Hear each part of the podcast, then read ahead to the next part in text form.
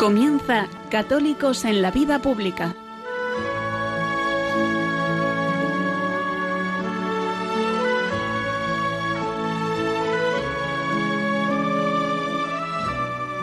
Un espacio dirigido en Radio María por Luis Zayas.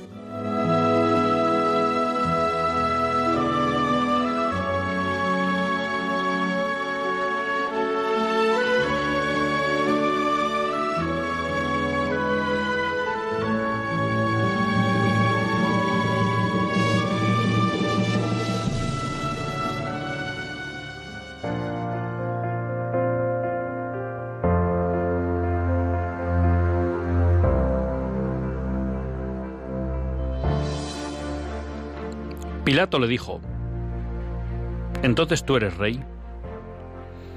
Jesús le contestó, tú lo dices, soy rey.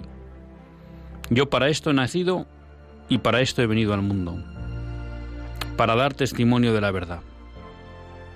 Todo el que es de la verdad, escucha mi voz. Así finalizaba el Evangelio de ayer domingo festividad de Cristo Rey. Nuestro Señor Jesucristo, Rey del universo.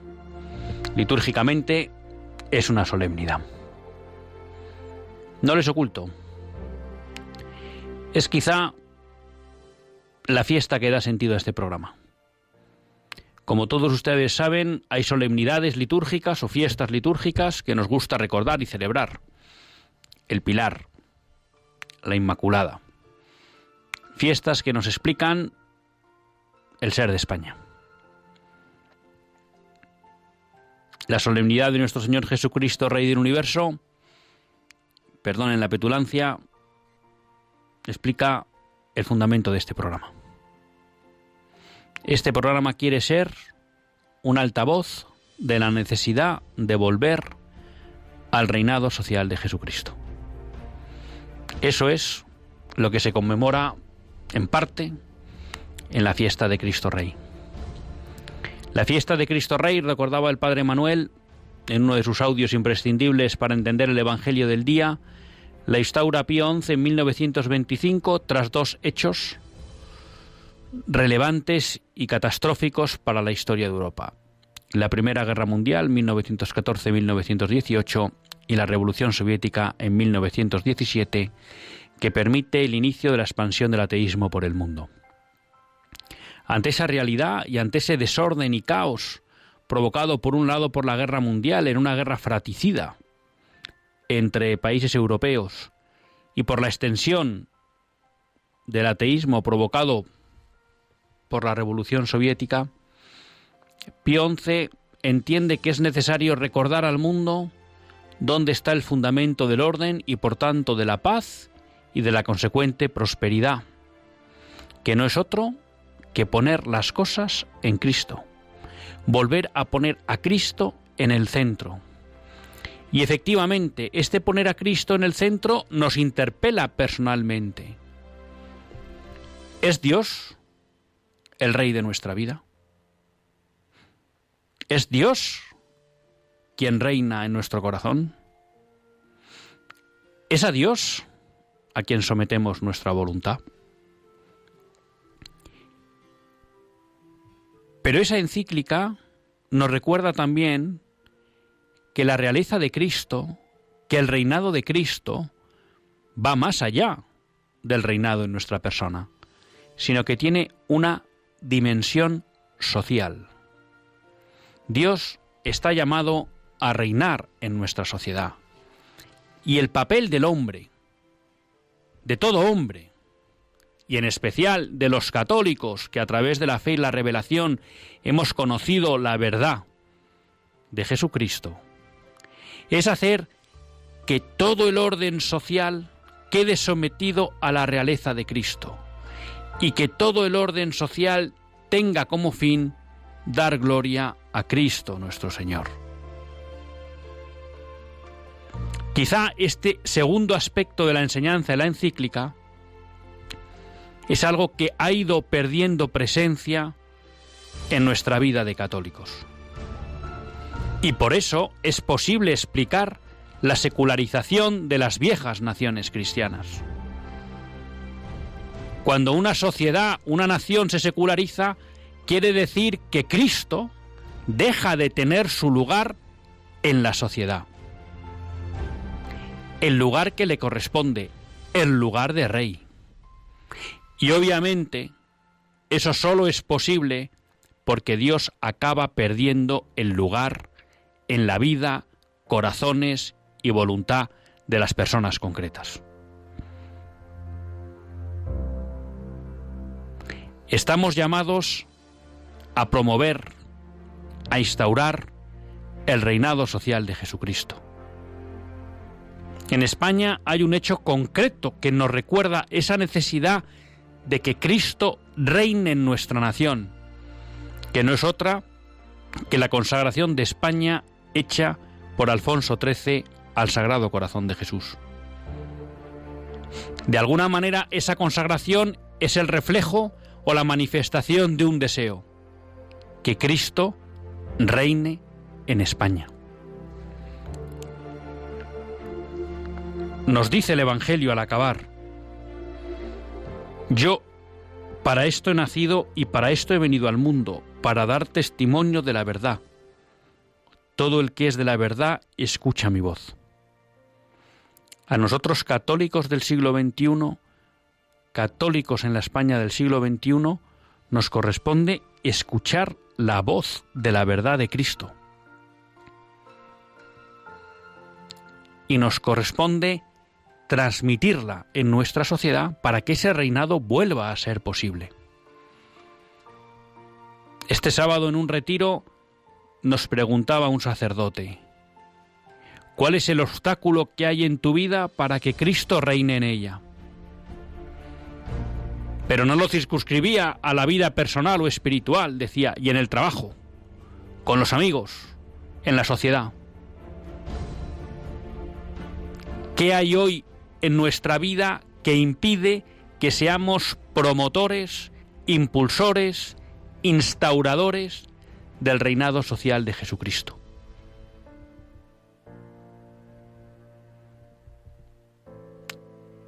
Esa sería la pregunta que nos hace la fiesta de ayer. ¿Por qué en España no reina Cristo? ¿Qué te impide en tu vida ser propulsor de ese reino. Y conste, como explicaba el padre Manuel en su audio, que Cristo reina a pesar de que nosotros no nos empeñemos en que no reine. Y eso también es motivo de esperanza.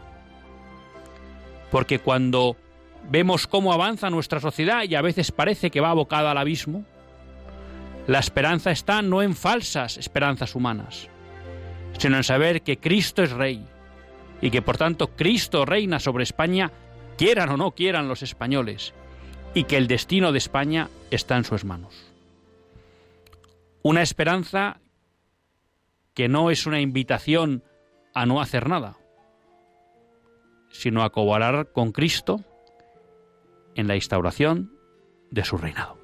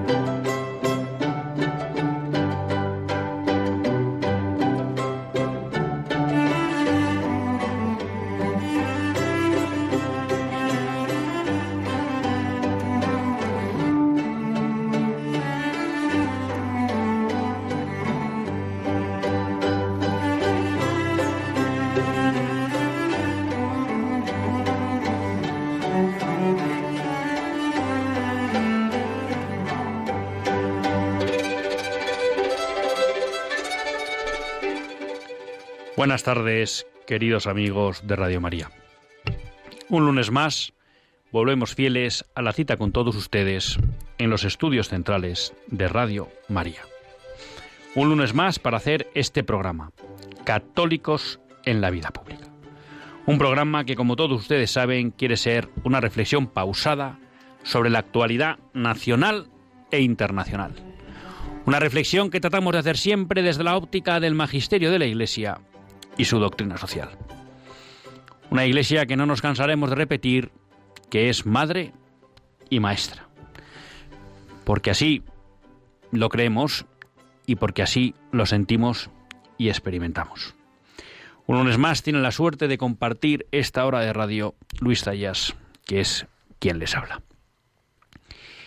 Y un lunes, pues que queremos hablar de una de las cuestiones hemos abordado muchas veces en el programa y que a veces pues hay quien pueda pensar que es que nos vamos a teorías conspiranoicas, ¿no?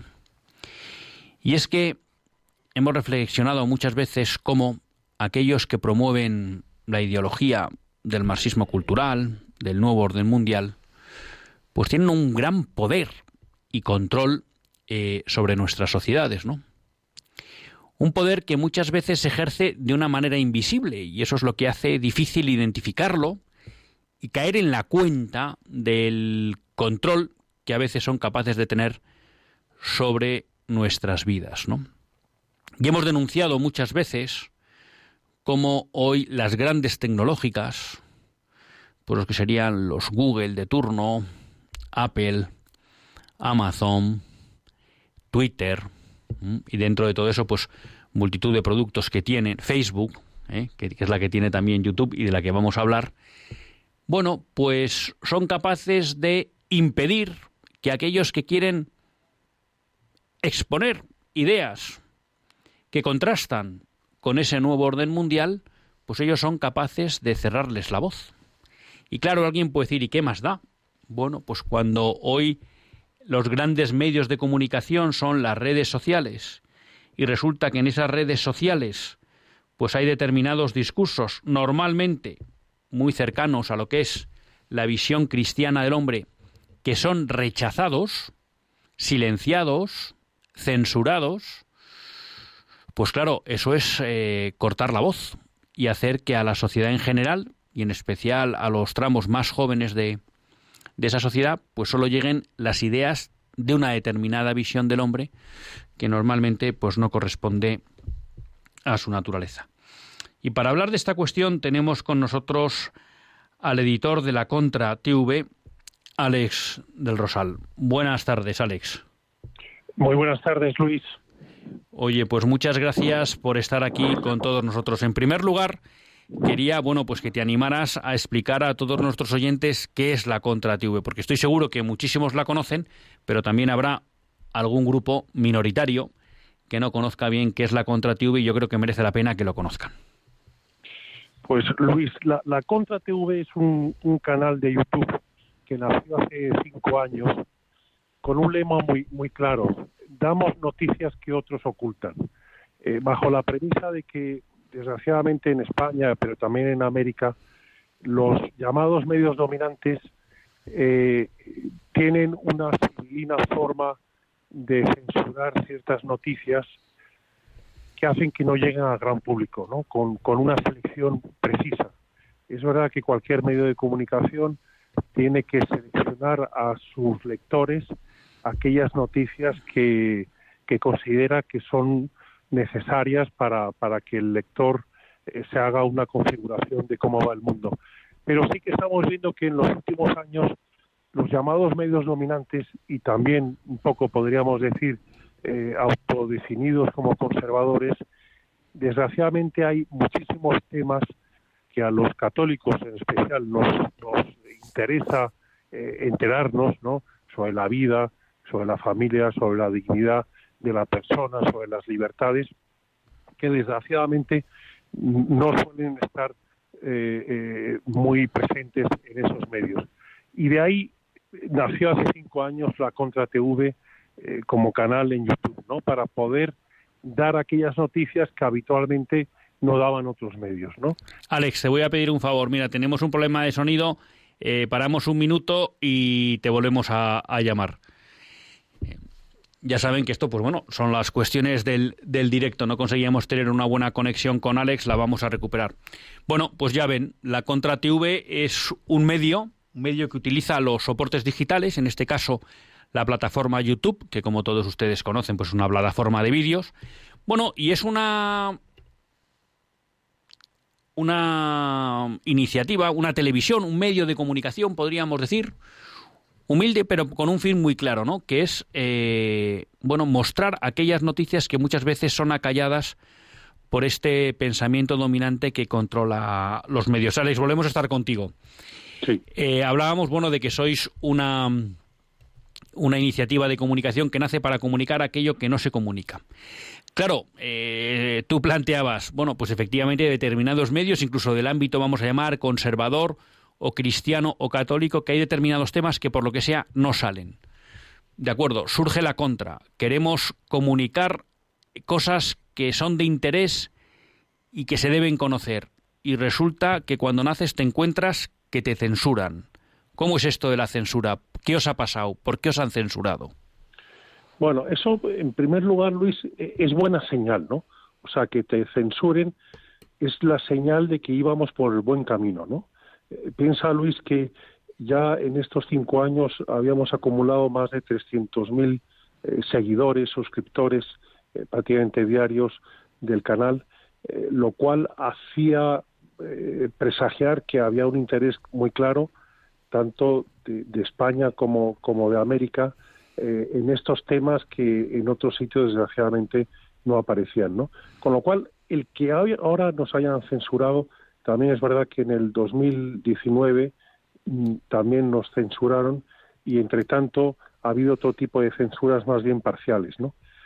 Pero bueno, eso, eso es señal de que, de que íbamos en el buen camino, ¿no? De que, de que nuestras informaciones no eran muy políticamente correctas y por lo tanto eran incómodas para el sistema. Eh, pero claro, mm, eh, como dice el Papa Francisco, en una sociedad que pretende ser democrática y plural, que se cancele eh, a, gente que quiera tener una voz y quiera enriquecer el debate público con esas voces que a veces no son invitadas a, ciertos platos, pues, pues es una, eh, vamos, eh, es algo eh, decadente, ¿no? De alguna manera, ¿no? Entonces, bueno, estamos ahora mismo en un momento verdaderamente preocupante, porque como tú decías al principio de tu, intervención, Luis, ya no son las naciones las que aplican un código de censura, sino que ya estamos hablando de estructuras supranacionales que está muy por encima de los estados o de otro tipo de organismos internacionales, de origen privado.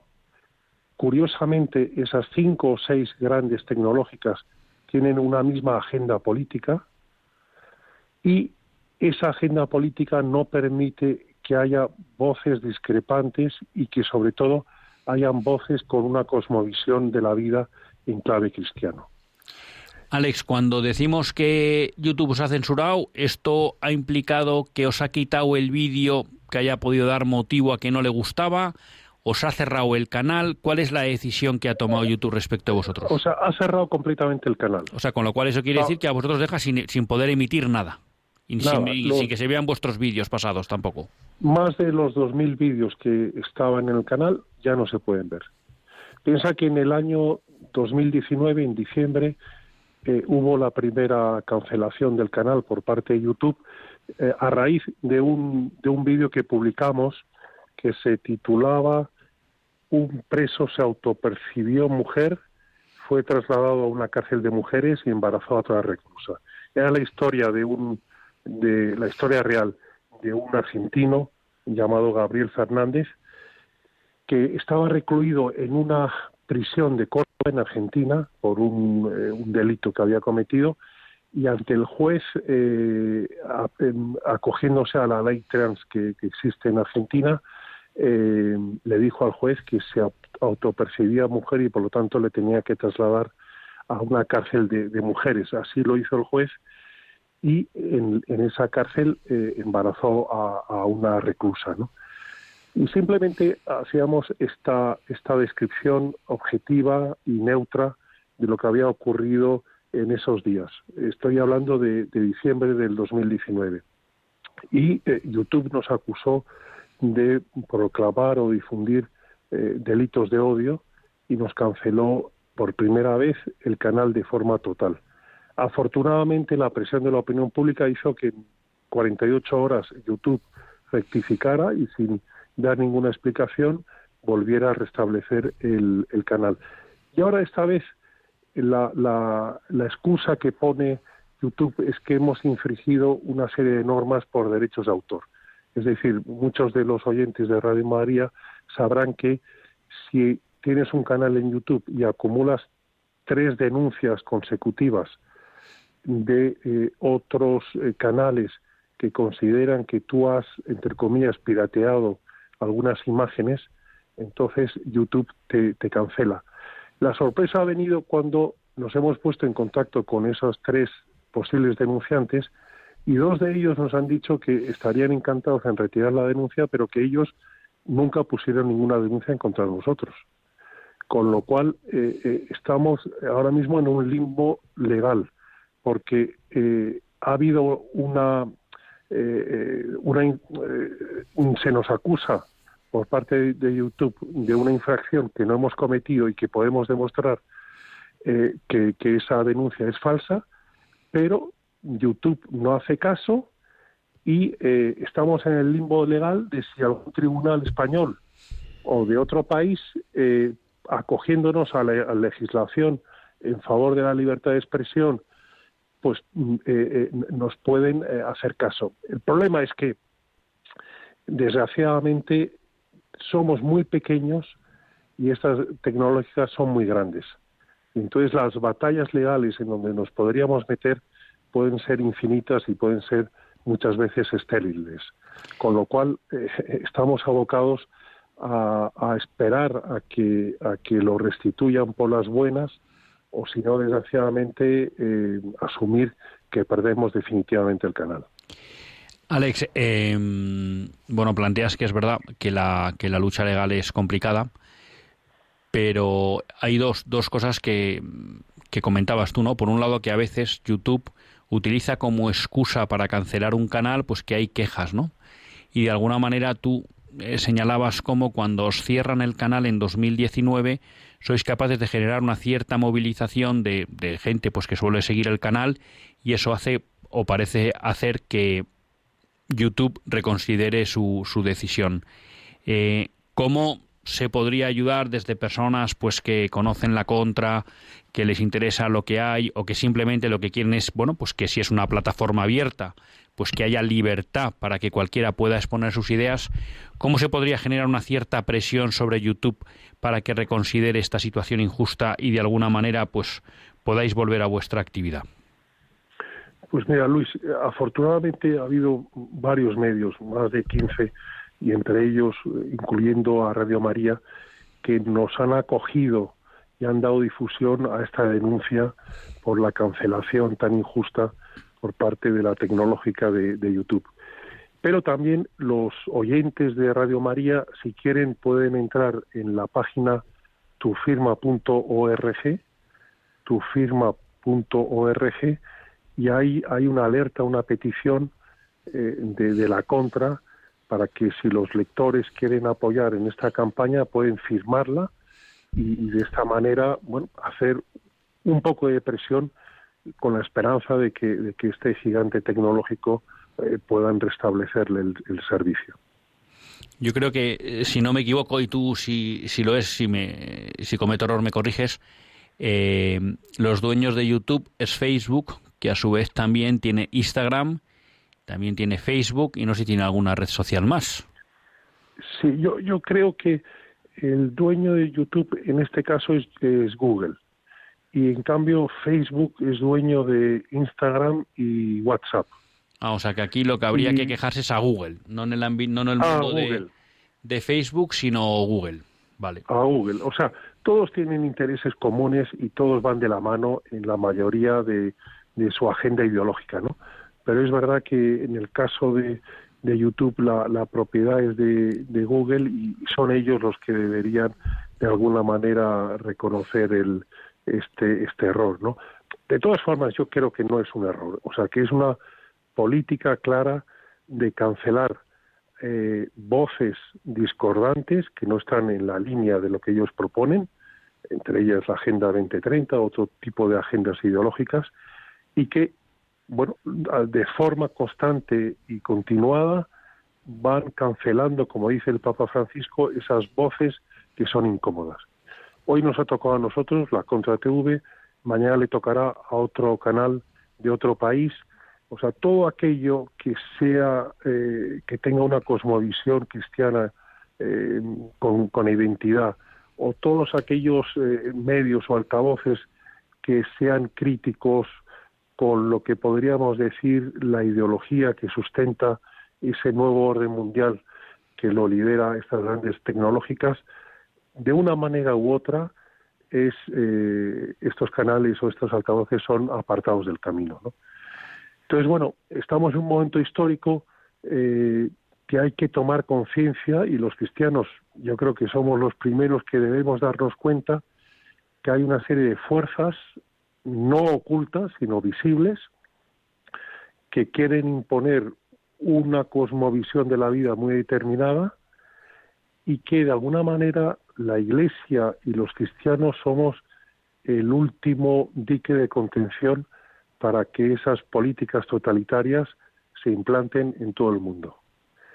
Eh, por eso, mm, mm, mm, eh, o sea, la Iglesia y, y, y los 1.200 millones de católicos eh, somos tan, podríamos decir, estamos en el punto de mira de, de, estos grandes poderes visibles, ¿no?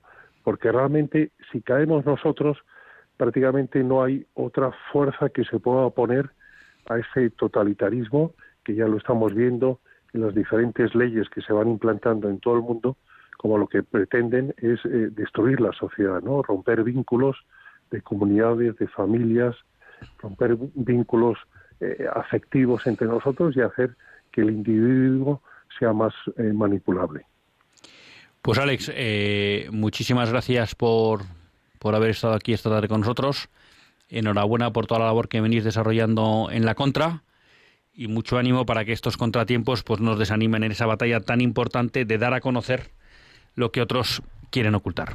Un fuerte abrazo. Pues muchas gracias Luis, gracias a ti y a Radio María por este apoyo. Muchas gracias.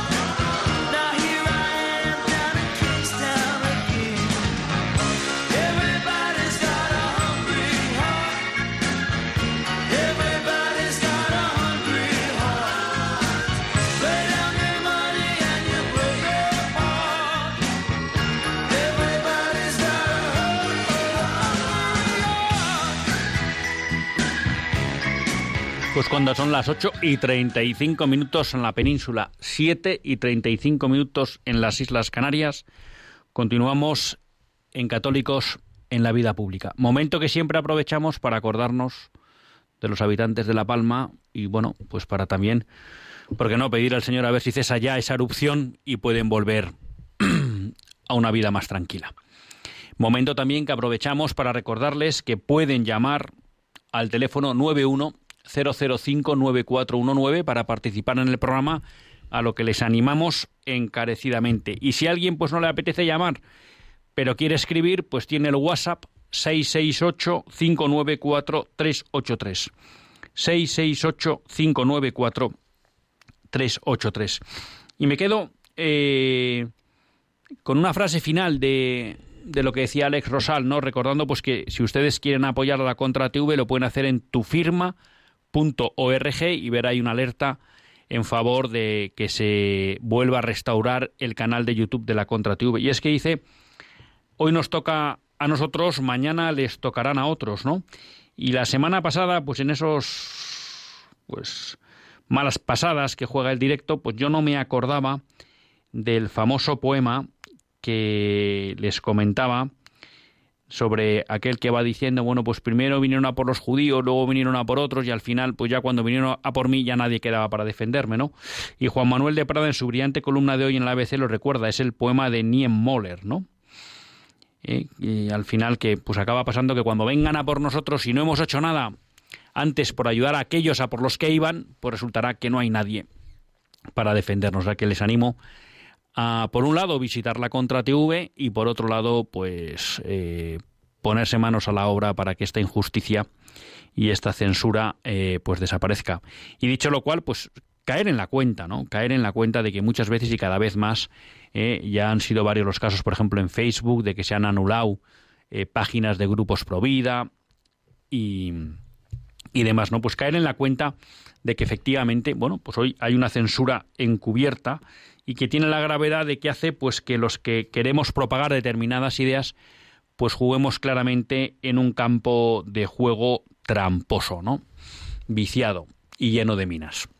Pero bueno, mm, tenemos medios como Radio María que gracias a Dios y a la generosidad de todos ustedes y al manto de la Virgen, pues siguen, siguen adelante queriendo mostrar al mundo eh, la belleza del mensaje evangélico. Varios temas tenía para hablar hoy con ustedes. Lo que pasa que eso, en que he llegado un poquito tarde por cosas del tráfico, les pido disculpas. Teníamos una entrevista pues que era interesante y que además bueno, pues nos hacía traer con un ejemplo concreto la realidad de lo que se vive hoy, ¿no? En lo que se viene a denominar la batalla cultural, pero que no es otra cosa que la concreción en nuestros días de esa batalla eterna eh, entre el bien y el mal, ¿no? Batalla eterna y sobrenatural. Y no sé si me va a dar tiempo, pero hay una cosa que no, que no me resisto a comentar con ustedes, ¿no? Ya saben que eh, si hay algo que tiene cabida especial en este programa, bueno, pues es todo lo que tiene relación con la doctrina social de la Iglesia, ¿no? Pero una es la defensa de la vida. Y, no me resisto a contarlo con ustedes, porque he tenido la suerte de no vivirlo yo directamente, pero sí vivirlo directamente una persona muy cercana a mí, ¿no? Y creo que, que merece la pena traerlo a cuenta, porque hace nada hemos vivido la campaña de 40 días por la vida. Eh, estamos viviendo cómo eh, hay un gobierno que quiere criminalizar a aquellas personas que se animan a gastar tiempo para ofrecer alternativas a mujeres que se ven abocadas al aborto o que han decidido abortar, ¿no? Y entonces, pues les quieren dar la, última oportunidad a pocos metros de la puerta del abortorio, donde será el final de la vida de su hijo y el drama para ellas, ¿no? El inicio del drama para ellas. Bueno, y entonces les quería comentar, em, bueno, pues unas experiencias vividas todas en el mismo, en el mismo día, ¿no? Una era que, bueno, había unos periodistas, ¿no? Había unos periodistas, porque ahora como se ha puesto de moda esto de filmar a aquellos que, que tratan de ayudar a las mujeres en el último minuto, bueno, había una periodista, venga a dar la lata a aquellas personas pues que estaban simplemente ahí esperando poder ayudar, ¿no? Y venga a dar la lata porque no es cómodo, ¿no? Estar con unas cámaras delante y sobre todo porque a veces nunca sabes el uso que van a hacer de esas imágenes, ¿no? Pero fue muy llamativo cuando un voluntario le comentó al cámara, mira, yo creo que también deberías sacar a las mujeres que salen del abortorio, porque si te das cuenta salen todas llorando. Claro, esas imágenes serían una muestra real y concreta del drama que es el aborto, ¿no? Y la contestación fue, no, no puedo sacar a personas. Bueno, entonces, ¿qué haces grabando a las personas que están ahí ayudando, ¿no? Con lo cual también a veces no puedo juzgar a este periodista, ¿no? Pero lo que nos cuesta ser objetivos lo que nos cuesta presentar la verdad cruda, ¿no? Sino que muchas veces al final lo que se busca es manipular, contar historias que no son ciertas y ocultar el verdadero drama, ¿no? Esa es una.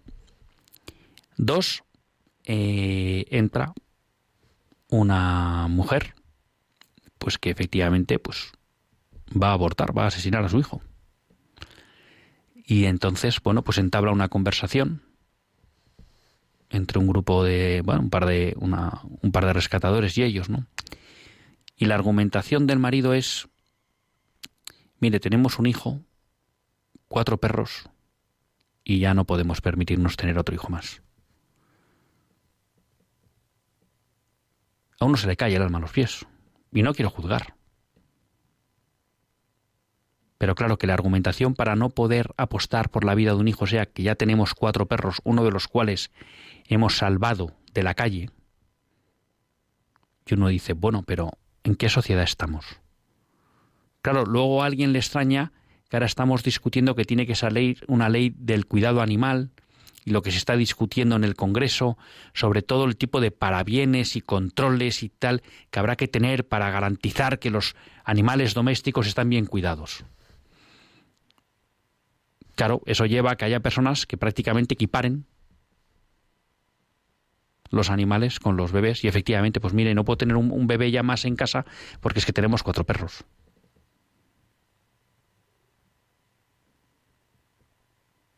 Esto es un drama de sociedad.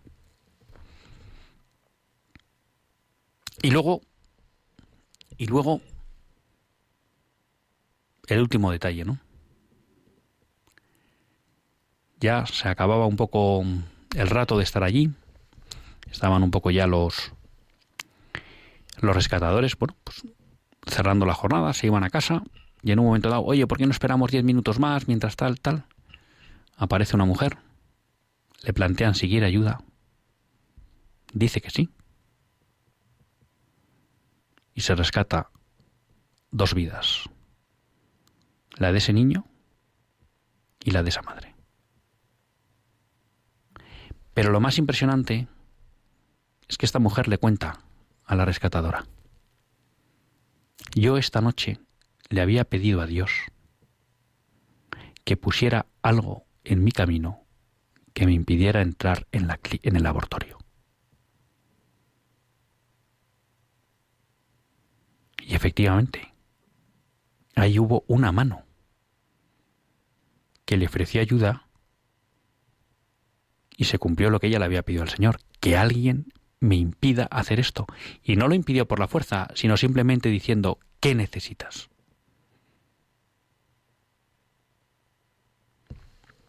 Claro,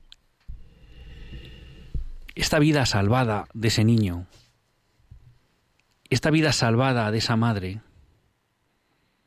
nos demuestra la importancia de que haya personas que hasta el último minuto estén ahí ofreciendo alternativas y ayuda.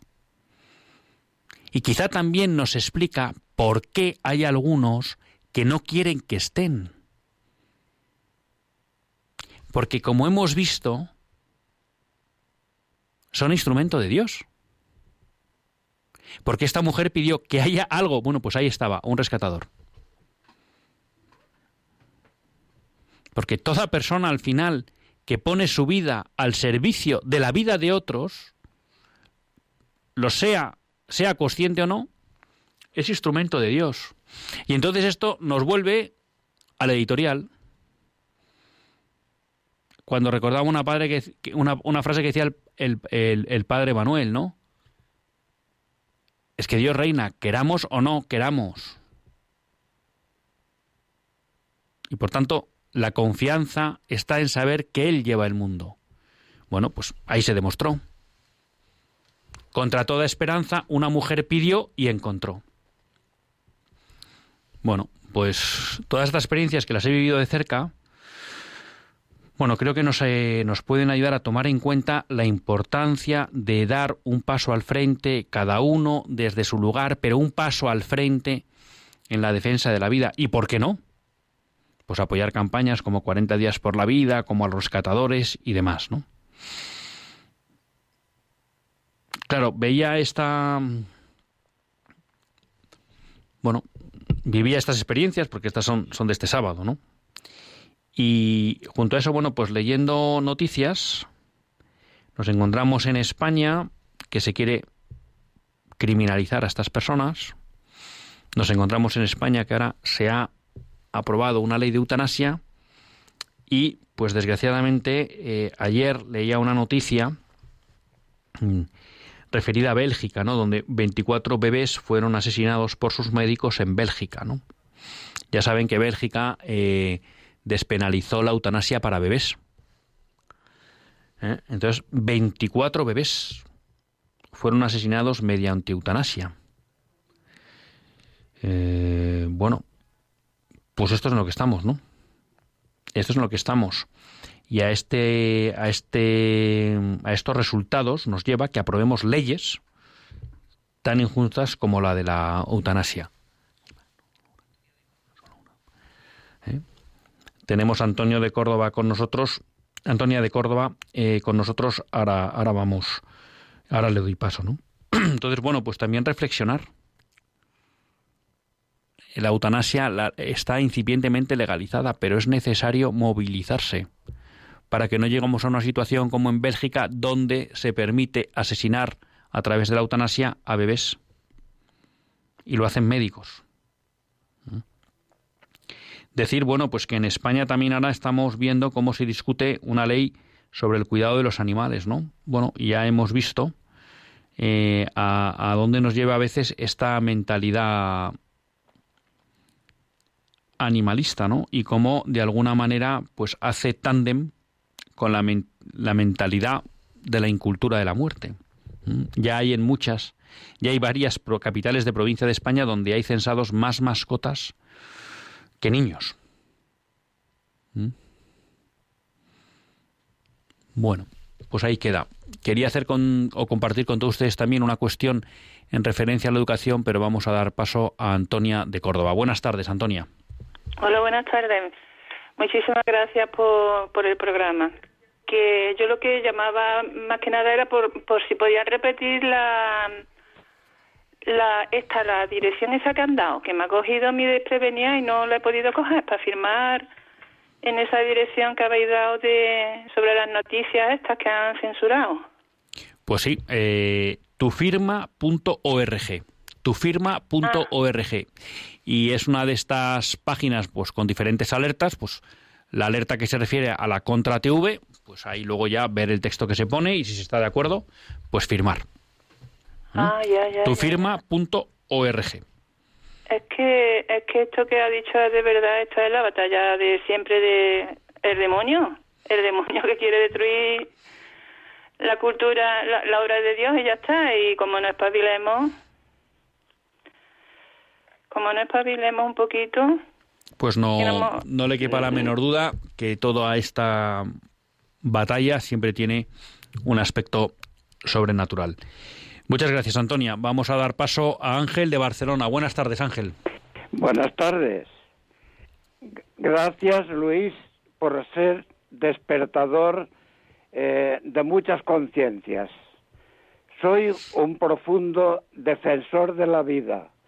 Soy el mayor de doce hijos y padre de siete. Eh, una eh, en el cielo. Mire, nos cerrarán muchos medios de comunicación, pero como hablaba de este caso, de esta señora que pedía ayuda y tuvo, encontró la ayuda. Sin, em, eh, duda, eh, no nos pueden impedir que hagamos oración. Pidamos al que todo lo puede que nos ayude y que no nos escondamos. Mire, yo recuerdo muchas veces eh, San Juan Pablo II, España, Europa, recupera tus raíces. ¿Dónde están nuestras raíces? Yo tengo eh, la gracia de que mis padres eran profundamente religiosos. Nos enseñaron así a los doce hijos y tenemos muy abandonado. Yo he sido catequista eh, 40 años y tenemos muy abandonada la labor con los niños. Estamos hurtando a, los niños eh, lo más grande. Muchos ya no son bautizados y los que son bautizados, muchos no reciben formación religiosa. Muchas gracias Luis por lo que está haciendo. Cada día salgo de la parroquia y vengo corriendo para poder conectar. Eh, no siempre lo consigo. Pues Ángel, muchas gracias por sus cariñosas palabras. Eh, bueno, tenga cuidado con lo de correr, no vaya a ser que se tropiece, pero a lo mejor tiene algún nieto o algún hijo que le puede explicar cómo se puede escuchar Radio María desde el móvil, con lo cual a lo mejor cuando usted sale de misa, pues tranquilamente la conecta en el móvil y así no tiene que, que correr. Nos ha dicho muchas cosas interesantes. En primer lugar, enhorabuena por esos siete hijos y bueno, me ha encantado esa expresión de aquí el padre Javier eh, aplaudiría con las orejas, ¿no? De que tiene un hijo en el cielo. Pues efectivamente, porque muchas veces caemos en esa cuestión de he, perdido un hijo y como dice el padre Javier, los hijos no se pierden, ¿no? Están en el cielo con el Señor. Eh, habla de que dónde están las raíces de España. Mm, pues hoy me atrevería a decir que un poco Mm, enterradas, ¿no? Con polvo por encima. Y creo que mm, aprovechando la estela de la fiesta de Cristo Rey, lo que nos toca es desempolvarlas y volverlas a poner a la luz, ¿eh? para que todos las descubran, se maravillan con ellas. Y luego habla usted de que le estamos negando a nuestros hijos lo mejor. Sí, efectivamente, en muchos casos no estamos siendo responsables en la transmisión de la fe. Y si hay algo clave en esta vida para poder alcanzar la felicidad y sobre todo la vida eterna, es la fe. Y si se la negamos a nuestros hijos, flaco favor le estamos haciendo, ¿no? Y esto, aunque se va acabando el tiempo, y con Javier al control esto es muy riguroso, eh, me permite, aunque sea, pues comentar brevemente eh, el otro punto que traía para, para compartir con todos ustedes, que es la cuestión de la educación, ¿no? porque, bueno, pues estos días se está debatiendo que ya se va a aplicar el tema de que eh, la cuestión de que los niños puedan aprobar y pasar de curso, suspendan las que suspendan. Y miren, esto es eh, engañar a nuestros hijos. Y si como padres aceptamos esta falacia, pues también les estamos haciendo el peor favor a nuestros hijos. Porque la vida exige esfuerzo. Porque todo lo que vale en la vida exige entrega, esfuerzo, disciplina.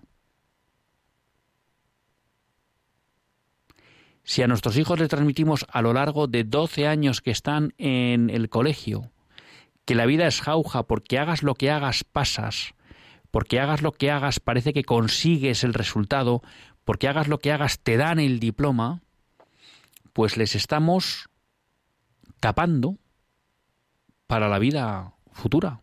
Les estamos cercenando para la vida real. Y entonces cuando estos chicos lleguen a la vida real, en la que hay que trabajar para conseguir las cosas, en la, que, en la que hay que esforzarse para mejorar, en la que no todo te viene dado, o en la mejor dicho, en la que casi nada te viene dado sobre las grandes cosas, la fe, la vida, ¿eh? pero que luego ese don exige tarea y sin tarea ese don se pierde, pues al final serán unos grandes desgraciados. Y nuestros políticos están empeñados en cimentar la desgracia de nuestros hijos. Y como padres, o tomamos conciencia, como decía Ángel, de qué es lo importante darle, que desde luego lo primero es la fe, pero luego también verdaderos principios y virtudes para comportarse en la vida, o estaremos sentando las bases, junto con nuestros gobernantes, de su desgracia. Porque además serán incapaces de construir una sociedad justa, pacífica y próspera. Y desde luego mucho nos tememos que no podrán ser, salvo la gracia, que todo lo puede, pues instrumentos de la instauración del reinado social de Jesucristo en España. Hasta el próximo lunes, si Dios quiere, que Dios les bendiga.